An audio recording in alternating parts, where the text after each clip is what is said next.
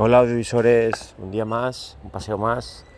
Me habéis cogido yendo al instituto a trabajar por la mañana.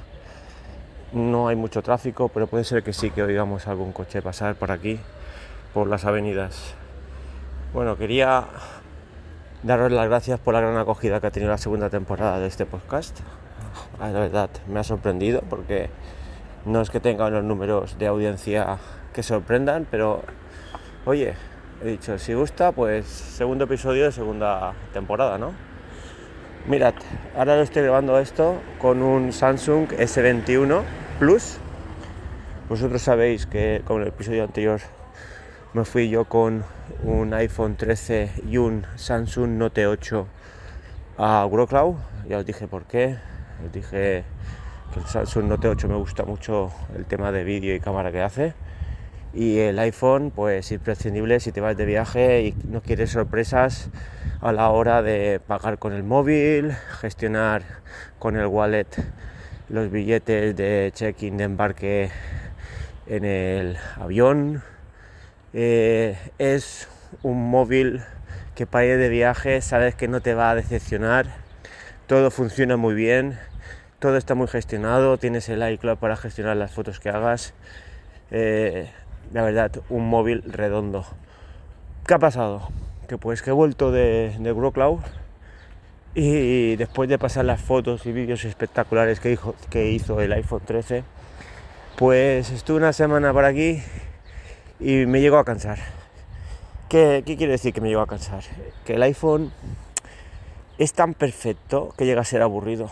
Una vez que lo tienes instalado todo y es tan funcional, te vas a dar una vuelta por el corte inglés, por las mesas de los móviles y empiezas a ver un Samsung, que si un Oppo, que si luego ves, yo qué sé, un, un Sony, el último que ha salido, y ves esas pantallas con esa frecuencia de refresco, eso, ese tamaño, ¿qué dices? ¿Y yo qué hago con este iPhone que es de 6,1?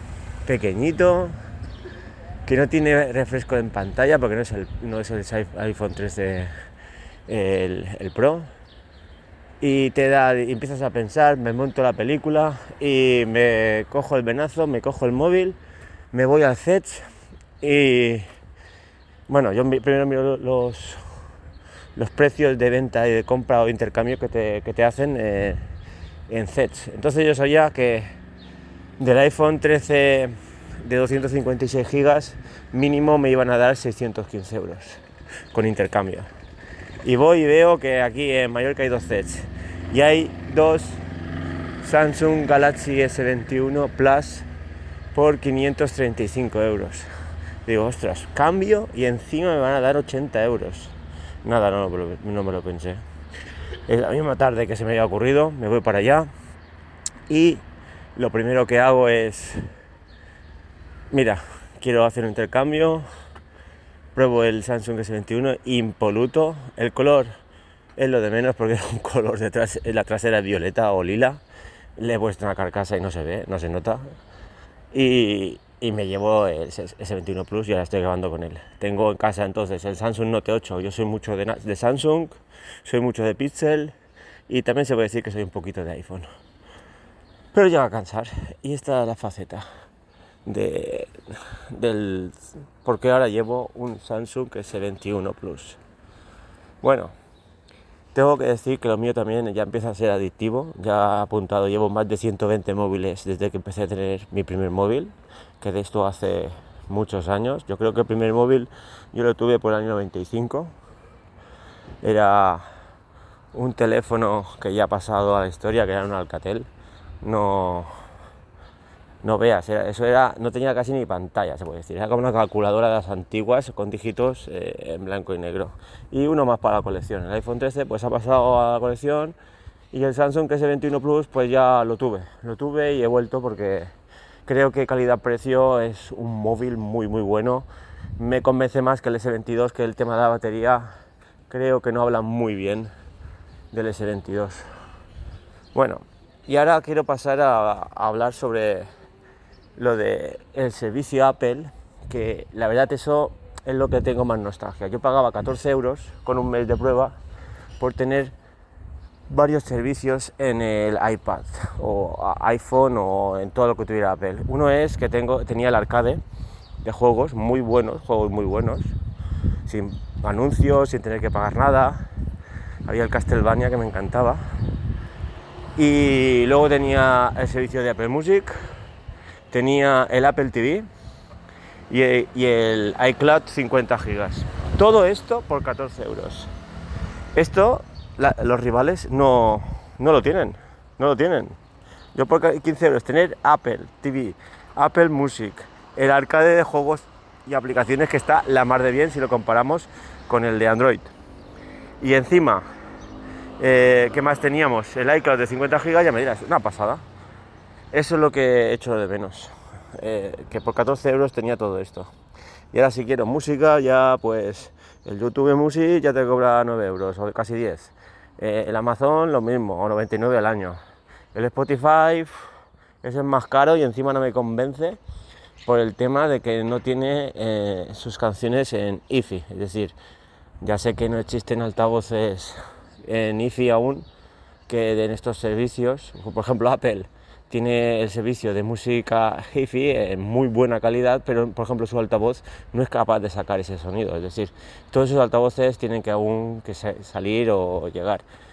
Te dan el servicio, pero no lo notas, porque además cuando transmites a través de Bluetooth, que son unos bitrates, eh, que ahora no sé si son 300 o 600 bitrates, no sé, que no consigues ese sonido. Es decir, lo suyo tendría sería escuchar a través del wifi sí que puedes conseguir a tener pagar las canciones en IFI, como pueda tener Apple o Amazon en 7 millones de canciones, no en todas. Y ahí sí que sacas el juego si tienes un buen el juego si tienes un buen equipo de música y lo tienes todo por wifi. Pues si tienes altavoces vía Bluetooth, olvídate porque todo, todo queda por camino. Entonces, ¿cómo ver una película de, de 8K en una tele 4K. Se pierde, es decir, ya puede ser buena la película en 8K, que total no se va a inventar los píxeles, la tele. Y luego, ¿qué más quería decir? Bueno, no, la vuelta de Wrocław, de la ciudad esta de, Polonia, quedé asombrado de esta gente, de, de cómo gestiona todo, es decir, están por debajo del nivel de España porque el sueldo mínimo son 600 euros, basta decir eso, en España son 1000, te vas a un McDonald's, te cuesta 5 euros, te vas con el tren al aeropuerto o con el tranvía o con, con el autocar te cuesta un euro. Y si quieres coger un taxi pues te cuesta pues nada, la mitad, todo la mitad. Pero esta gente, la verdad, eh, muy limpia, no ve la ciudad limpia, eh, los autocares, la gente está callada, no hay desorden, yo creo que la policía allí eh, es de pocas palabras. Te pega cuatro, cuatro golpes o cuatro empujones y la gente allí se, pone recta y no van de tonterías.